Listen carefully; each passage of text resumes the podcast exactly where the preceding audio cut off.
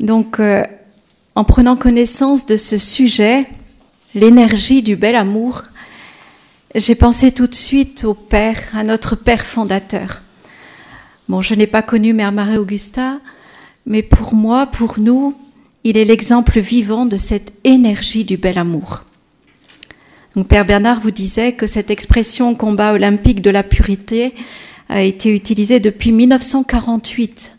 C'était vraiment prophétique de penser qu'à une certaine époque, encore plus, le chrétien serait appelé à mener ce rude combat pour garder la pureté. Et puis le Père nous disait que notre mission était grande et belle et importante pour l'instauration de la civilisation de l'amour. Alors ce bel amour, dont Père Bernard nous a déjà beaucoup parlé, le Père euh, nous rabâchait, hein, c'est l'expression qu'il disait, pour nous éveiller sur la confusion largement répandue même dans l'Église sur les différentes formes de l'amour. Il ne faut pas confondre l'amour divin de charité, l'amour sentimental et l'amour sensuel. Dieu est amour, bien sûr, amour don.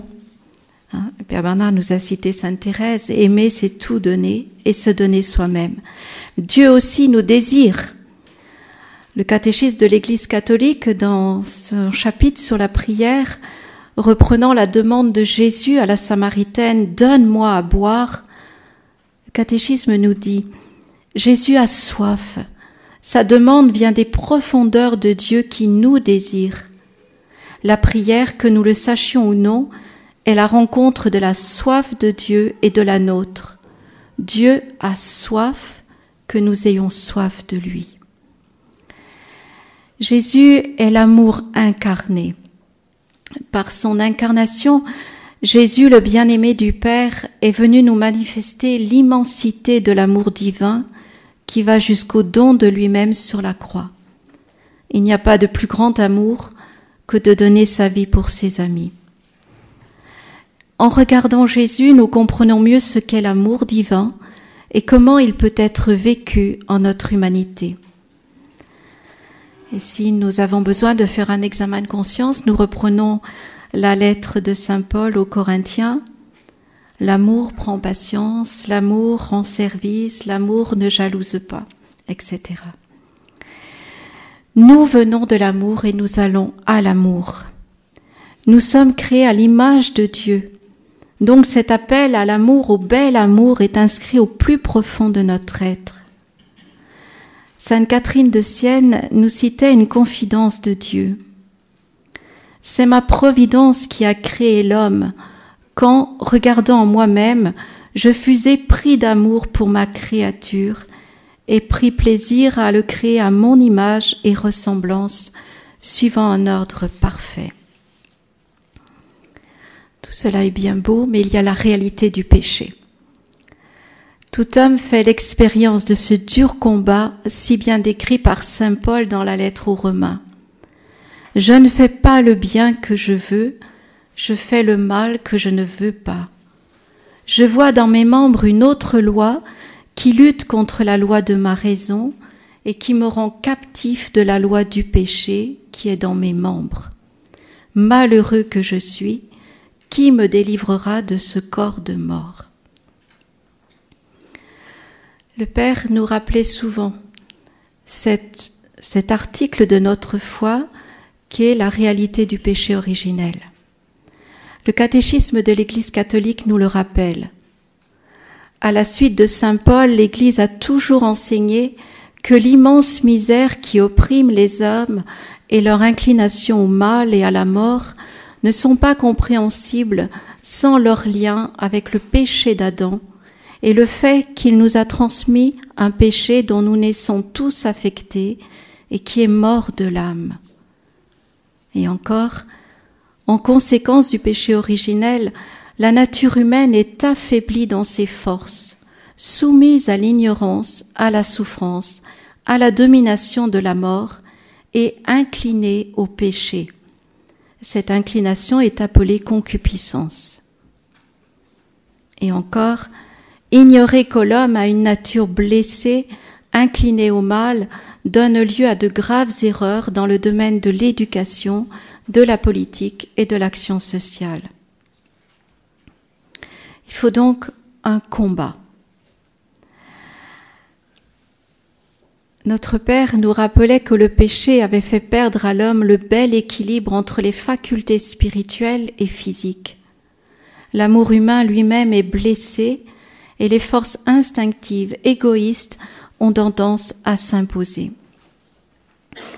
L'amour conjugal, tel que Dieu l'avait voulu, se réduit à l'amour sensuel, à la possession aveugle, qui peut provoquer aussi bien attrait violent avec soif de possession que jalousie et haine féroce de l'amour déçu. Le Concile constatait que l'inclination simplement héroïque, cultivée pour elle-même, s'évanouit vite et d'une façon pitoyable. Et Saint Paul nous dit que il faut mener un combat, combat contre nous-mêmes, contre la loi du péché qui est dans nos membres, mais aussi combat contre Satan, l'adversaire. Nous n'avons pas à lutter contre la chair et le sang, mais contre les princes, contre les puissances, contre les dominateurs de ce monde de, ténèbres, contre les esprits mauvais répandus dans l'air.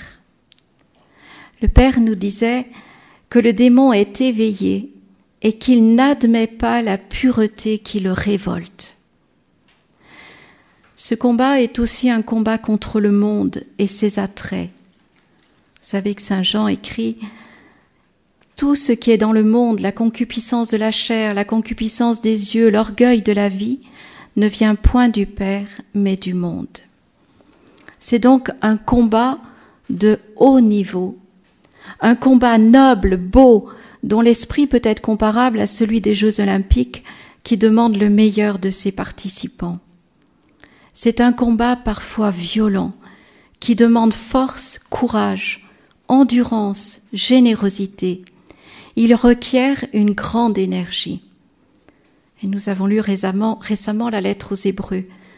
Vous n'avez pas encore résisté jusqu'au sang dans votre lutte contre le péché. Alors, où puiser cette énergie? Eh bien, nous constatons donc que aimer Dieu et les autres comme Dieu les aime devient difficile, voire même impossible à nos propres forces. Mais Dieu nous vient en aide par la vertu surnaturelle de charité qu'il infuse en nous par la grâce baptismale. Saint Paul nous en donne l'assurance, la charité a été communiquée à nos cœurs par l'Esprit Saint qui habite en nous. Si Jésus nous a aussi donné le commandement de l'amour, donc c'est un commandement, ce n'est pas facultatif, que, nous nous aimions les uns les autres comme il nous a aimés. S'il nous a donné ce commandement, c'est parce que en même temps, il nous donne la grâce pour le vivre. Là où le péché a abondé, la grâce a surabondé. Comme le disait Père Bernard tout à l'heure, l'amour divin peut dominer l'amour sensuel, éduquer, stabiliser, sanctifier la sentimentalité. Le Père écrivait L'amour conjugal, selon Dieu, n'est pas désincarné, il n'est pas simplement dans la volonté, il pénètre le cœur et donc la sensibilité, il pénètre l'âme, tout ce qui fait la personnalité, pour la purifier, la sanctifier, pour que malgré le péché originel et les péchés personnels, les époux deviennent de plus en plus, selon l'amour créateur du Père céleste, à l'image de Dieu. Le secours divin permet de réaliser une vie d'amour pur, plus belle encore dans la domination de la chair, comme l'on aime au ciel, comme le Père aime, comme Jésus aime afin de jouir au ciel de la béatitude, bienheureux les cœurs purs, ils verront Dieu. Ce développement dans l'amour fera notre beauté du ciel, disait le Père. Il nous expliquait que notre mission n'est pas d'abord, même si cela se fait aussi, d'évangéliser ceux qui ne connaissent pas Dieu, mais de faire que les âmes se développent dans l'amour, que leur beauté au ciel réjouisse davantage Dieu et les saints, que le ciel soit plus beau parce qu'il y a plus d'amour. Alors il faut beaucoup d'énergie pour mener ce combat. Le bel amour possède en lui-même une énergie qui nous sort de nous-mêmes. La vertu théologale de charité est une force surnaturelle qui peut et doit se développer par l'exercice, nous laissant ainsi la liberté et le mérite de la victoire. C'est toute notre vie que nous devons éduquer notre cœur pour apprendre à aimer comme Dieu aime, pour discerner quel amour est le plus fort en notre cœur, l'amour de charité ou l'amour sentimental. Le mauvais amour de soi fait de repli sur soi, d'égoïsme. Sainte Thérèse disait, Dès qu'on commence à se rechercher soi-même, on cesse d'aimer. Alors, quelques pistes que nous donnait le Père et Mère Marie-Augusta pour développer cette énergie de l'amour. D'abord, contempler l'amour dans le cœur de Dieu, l'amour qui brûle dans le sacré cœur de Jésus. Cela demande de connaître les évangiles, de regarder Jésus longuement de méditer ses actions, ses paroles, ses silences, découvrir son amour, sa miséricorde, son énergie et son inlassable patience. Alors, on s'attache à celui qui est si aimable, on devient de plus enthousiaste pour lui. Et nous avons vu, Père Bernard nous l'a rappelé, qu'une Marie-Madeleine, qu'une Samaritaine, que Zachée, et plus tard, Augustin, Charles de Foucault et tant d'autres ont eu la force de vivre la conversion. N'oublions pas que l'amour pour Jésus n'est pas habituellement sensible. Thérèse disait, c'est là un grand amour d'aimer Jésus sans sentir la douceur de cet amour. C'est là un martyr. Mère Marie-Augusta nous encourage aussi à méditer souvent la passion de Jésus. Contempler Jésus après la flagellation pour comprendre l'amour, mais aussi pour nous fortifier dans la lutte contre le péché qui a tant fait souffrir le Rédempteur. Et elle rappelait cette confidence de Jésus à Saint Angèle de Foligno, Ce n'est pas pour rire que je t'ai aimé. Contempler aussi le cœur immaculé de Notre-Dame des Neiges. Le Père nous encourageait à venir puiser les grâces dans le cœur pur de la Sainte Vierge, à ouvrir notre âme à la confiance en notre Mère, à regarder son image et quand nous disons le rosaire, à méditer le contenu de son cœur, son trop plein d'amour qu'elle veut déverser dans l'âme de ses enfants.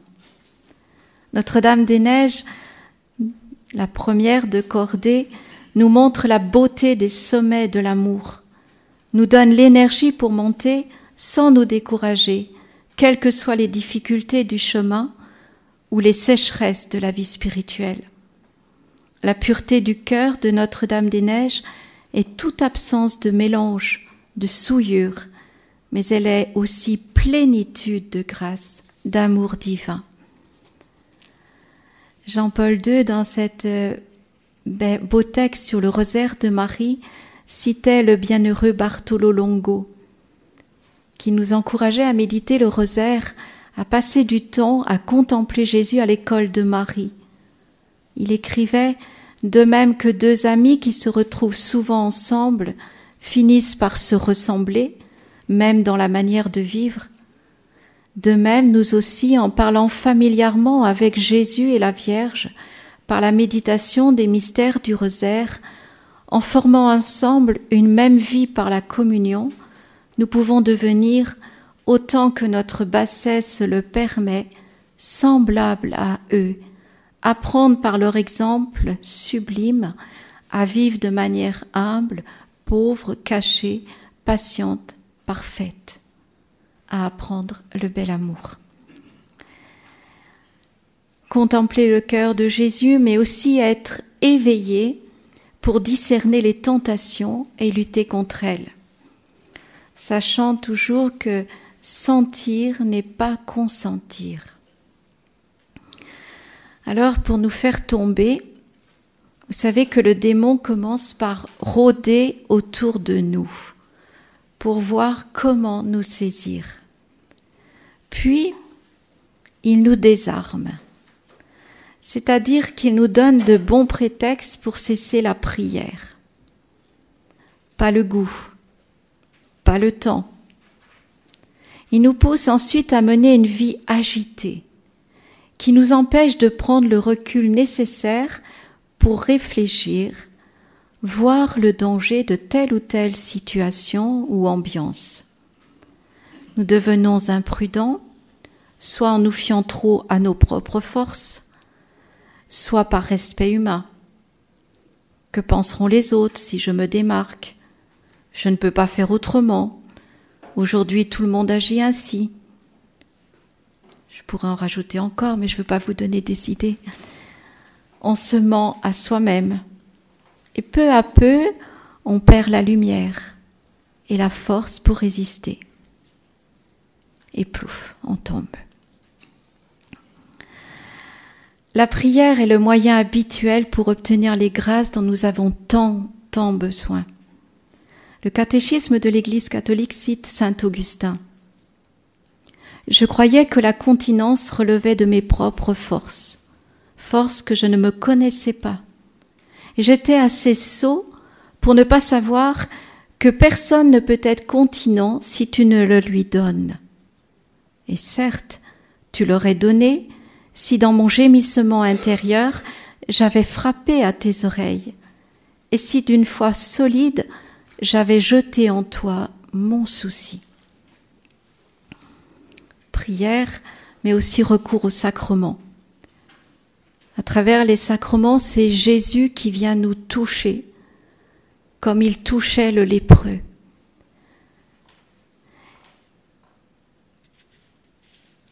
Dieu ne se lasse pas de pardonner, nous rappelle notre pape François. C'est nous qui nous nous lassons de lui demander pardon. Attention encore à cette petite tactique du diable qui réussit très bien. Que va penser le prêtre si je lui avoue mes chutes? L'Eucharistie est aussi le grand sacrement de l'amour qui fait grandir en nous la charité. Jésus disait, je suis venu apporter un feu sur la terre, comme je voudrais qu'il soit déjà allumé. Il nous faut aussi grandir dans la foi il existe un lien, nous dit le catéchisme de l'Église catholique, entre la pureté du cœur, du corps et la foi. Les fidèles doivent croire les articles du symbole afin qu'en croyant, ils obéissent à Dieu, qu'en obéissant, ils vivent bien, qu'en vivant bien, ils purifient leur cœur, et qu'en purifiant leur cœur, ils comprennent ce qu'ils croient. Tout est lié. Lorsqu'on découvre l'amour du cœur de Jésus, on n'a plus peur de se reconnaître pécheur et d'implorer sa force, de redémarrer après chaque chute. Je rappelle aussi ce que nous disait souvent le Père et que Père Bernard vous a très bien expliqué, c'est on ne peut pas croître en amour sans exercer les vertus. Ce sont vraiment les forces spirituelles qui nous donnent cette énergie. Elles sont comparables aux muscles du corps. Elles se développent par l'exercice. Le combat nous demande la patience, la vertu de l'invincible fidélité d'amour. Il nous faut aussi le don de la chasteté, la pureté d'intention, la pureté du regard, la discipline des sentiments et de l'imagination. En conclusion, quelques réflexions du Père pour nous garder dans l'espérance. Il nous disait que si l'esprit chrétien pénètre partout dans les institutions, les peuples, le monde entier, la force morale puisée dans l'éducation spirituelle, la prière, les sacrements, permettra un redressement des mœurs important. Et c'est ce que Dieu veut. Est-ce que cela supprimera les tentations? Certainement non. Il faudra la foi, il faudra la vertu, il faudra cultiver l'exercice de l'amour authentique, c'est-à-dire puiser dans le cœur de Dieu la façon d'aimer de Dieu lui-même. C'est ainsi que la chasteté gardée avec la grâce du Christ et pour lui deviendra de plus en plus un martyr, c'est-à-dire un témoignage de fidélité et d'amour. On peut espérer, continuait le Père, que comme il y a eu dans la Rome des premiers siècles chrétiens des quantités de martyrs, il peut, il doit y avoir dans les années à venir non seulement de plus en plus de témoins du Christ par la pratique de la chasteté parfaite, mais aussi de plus en plus de pères et de mères de famille pratiquant la chasteté conjugale, donnant la vie généreusement, réalisant la communauté d'amour et de vie féconde en vocation. La famille, conforme au désir de Dieu, sera comme le martyr du sang, féconde en chrétiens authentiques.